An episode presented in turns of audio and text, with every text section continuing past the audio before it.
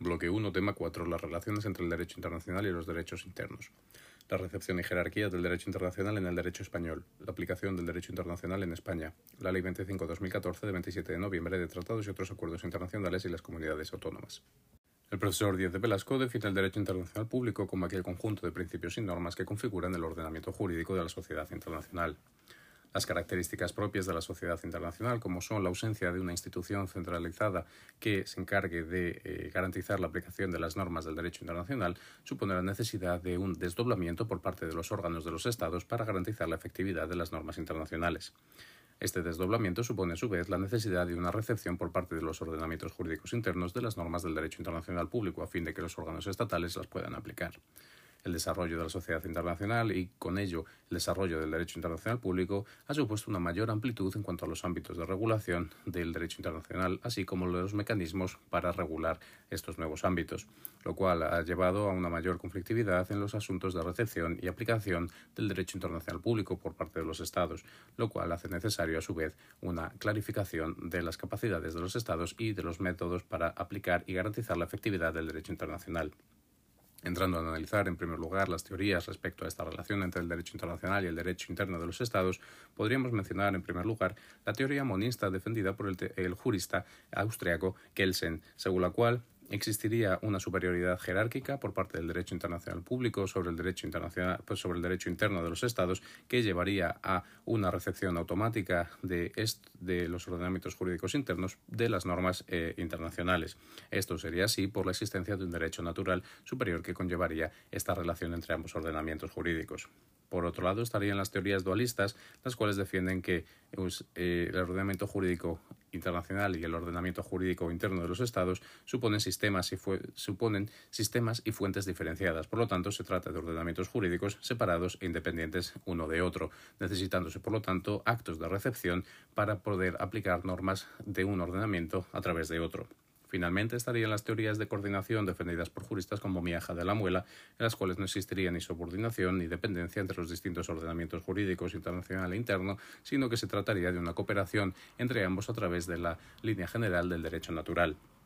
entrando a comparar eh, en, la aplicación, cómo se produce la aplicación del derecho internacional a través del derecho comparado, podemos señalar que la propia eh, regulación del derecho internacional establece unos principios esenciales en cuanto a la aplicación de del derecho internacional, como es el artículo 26 del Convenio de Viena de 1969, que establece el principio de pacta sunt servanda, es decir, la obligación de cumplir los tratados de lo que los Estados son parte. Por otro lado, estaría también el artículo 27 del Convenio de Viena de 1969, que señala que las normas del derecho interno no podrán ser alegadas para no cumplir con las obligaciones establecidas en un tratado internacional. Esto supondría el señalamiento de una jerarquía de una superioridad jerárquica por parte del derecho internacional sobre el derecho interno de los Estados, que quedaría, no obstante, modificada por el artículo 46 del mismo convenio, de Viena de 1969, en el cual se establecen determinadas situaciones o disposiciones en las cuales se podría alegar una mm, violación del derecho interno de los Estados para evitar el cumplimiento de una norma de derecho internacional. Además, dentro del propio derecho internacional se establece una jerarquía con la Carta de las Naciones Unidas como elemento superior, como señala el artículo 103 de la Carta de las Naciones Unidas.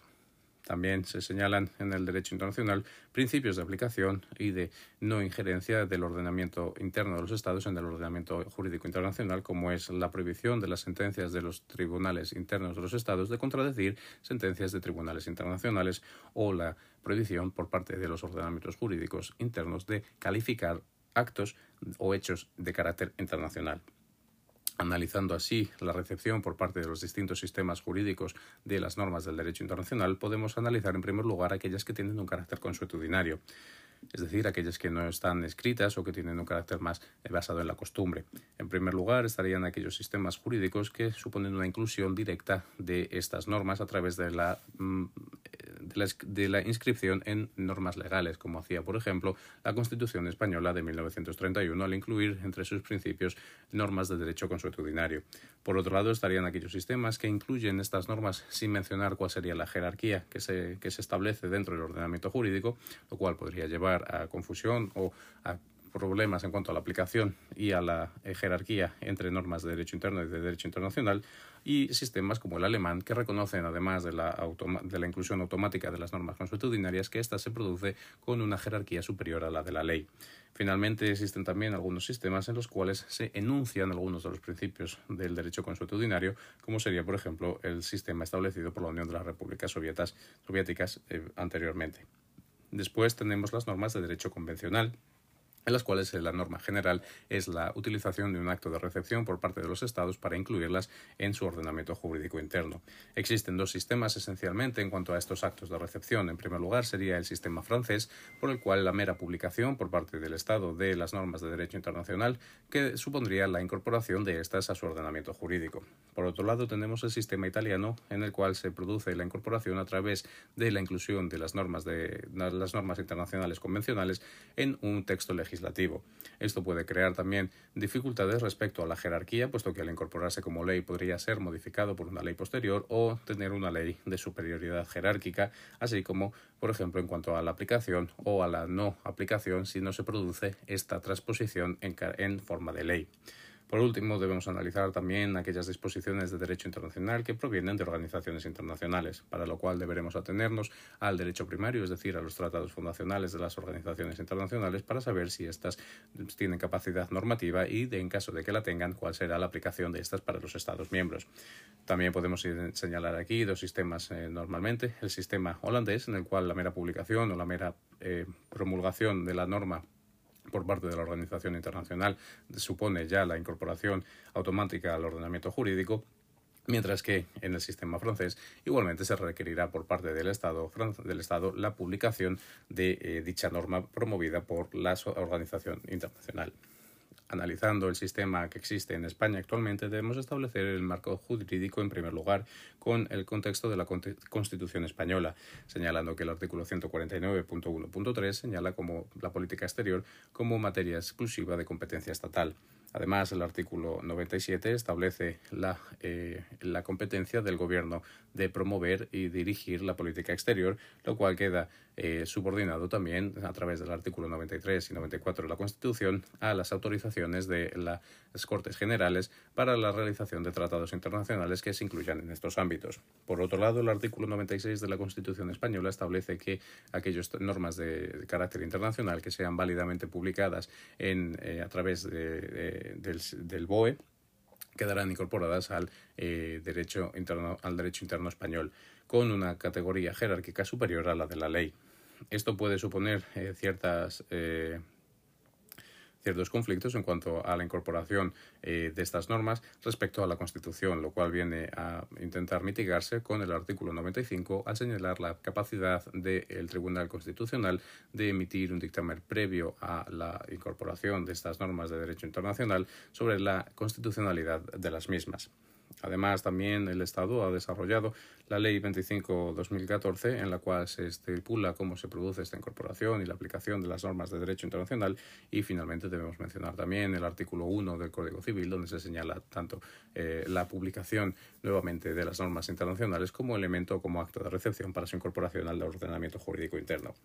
analizando nuevamente la incorporación según si se trata de derecho consuetudinario, convencional o de organizaciones internacionales. En primer lugar, eh, respecto al derecho consuetudinario, debemos señalar que éste se produce una ah, recepción automática, es decir, no es necesario un acto de recepción, sino que se consideran incorporados directamente, lo cual lleva a la pregunta sobre la jerarquía. En este caso, el Tribunal, el Tribunal Constitucional se ha pronunciado con una sentencia en 1992 señalando que se aplicará análogamente el artículo 96, es decir, incorporándose las normas de derecho consuetudinario con una jerarquía superior a la de la ley. Además, eh, se señala que si se produce una eh, incorporación de estas normas a través de un acto o de una ley, se considerará que éste tiene un carácter declarativo, no constitutivo. Por otro lado, tenemos las normas de derecho convencional, en las cuales España sigue el sistema francés, recogido en el artículo 96 de la Constitución española y en el artículo primero del Código Civil la publicación de las normas de, carácter internacional en el Boletín Oficial del Estado supondría un acto de recepción y la validez e incorporación de estas al ordenamiento jurídico español con una jerarquía superior a la de la ley, como señala el artículo 96 de la Constitución española.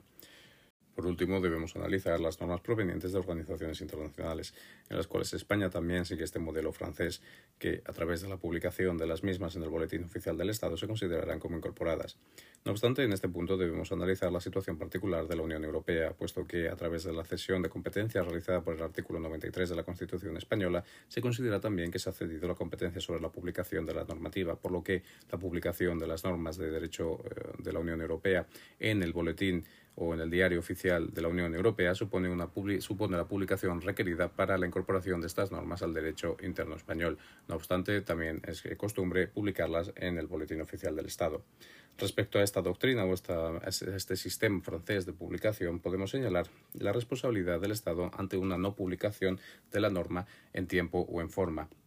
Es decir, eh, una vez que un tratado internacional ha entrado en vigor, si no ha sido publicado por España, este, este, el Estado tendría la responsabilidad por no haber incorporado en tiempo o en forma esta norma internacional al ordenamiento jurídico, lo cual puede conllevar una responsabilidad patrimonial de la Administración Pública recogida en el artículo 106 de la Constitución española y desarrollada en el artículo 32.4 de la Ley 40-2015. Respecto a la aplicación de las normas de derecho internacional público, por el Estado español, esta se recoge en el artículo 30 de la Ley 25-2014, señalando que estas serán de aplicación directa y en los casos en los que la materia en cuestión necesite un desarrollo legislativo, se pondrá en conocimiento de las Cortes Generales para que éstas lo desarrollen. Además, también se señala la división de las competencias para la ejecución de las normas internacionales a través del sistema autonómico, es decir, en función de cuál sea la competencia para la eh, realización o para la aplicación de la norma en cuestión, se, se considerará que será responsable la Administración autonómica o la Administración central en función del reparto competencial. Por otro lado, tenemos también el carácter de supervisor que tiene el sistema judicial respecto a la aplicación de las normas de derecho internacional, puesto que una vez eh, incorporadas al derecho interno, serán también estos responsables de garantizar su aplicación. Finalmente, debemos señalar en este punto de la aplicación el artículo 97 eh, de la Constitución española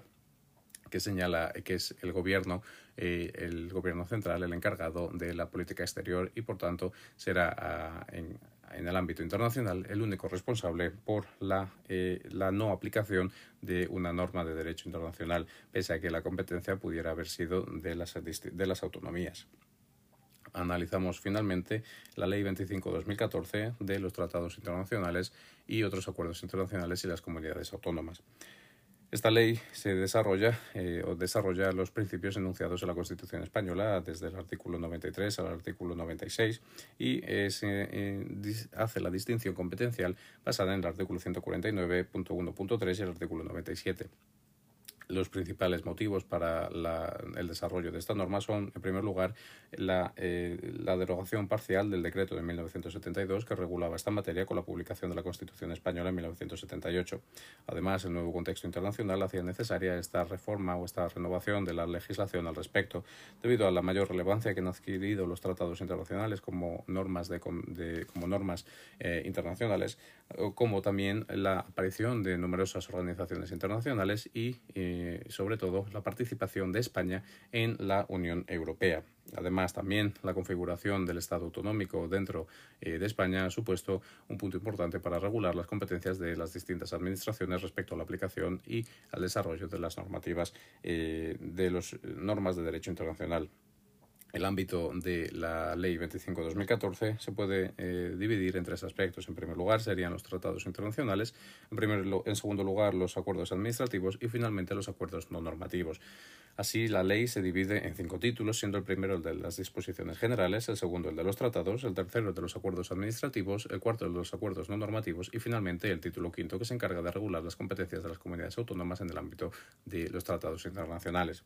A este punto debemos señalar que, como decíamos, la competencia es exclusiva del Estado central, pero se reconocen ciertas capacidades a las comunidades autónomas en función de sus competencias, como es la solicitud eh, al Gobierno central de la apertura de negociaciones de un ámbito que sea de su competencia, así como la solicitud de participación en las delegaciones para la negociación de los tratados internacionales. Por otro lado, tienen derecho a ser informada de cómo se desarrollan las negociaciones en aquellos asuntos que sean de su competencia y, finalmente, se les concede también la capacidad tanto para celebrar acuerdos administrativos como acuerdos no normativos. Vemos así como la mayor complejidad de la sociedad internacional ha supuesto una mayor complejidad del derecho internacional público, lo cual ha llevado a una evolución de los ordenamientos jurídicos internos de los Estados para poder adaptarse a este nuevo cambio. En el caso de España, además de los cambios externos, también debemos incluir los cambios internos con el desarrollo del Estado autonómico, lo cual se ha intentado eh, regular a través de la publicación de la Ley 25-2014.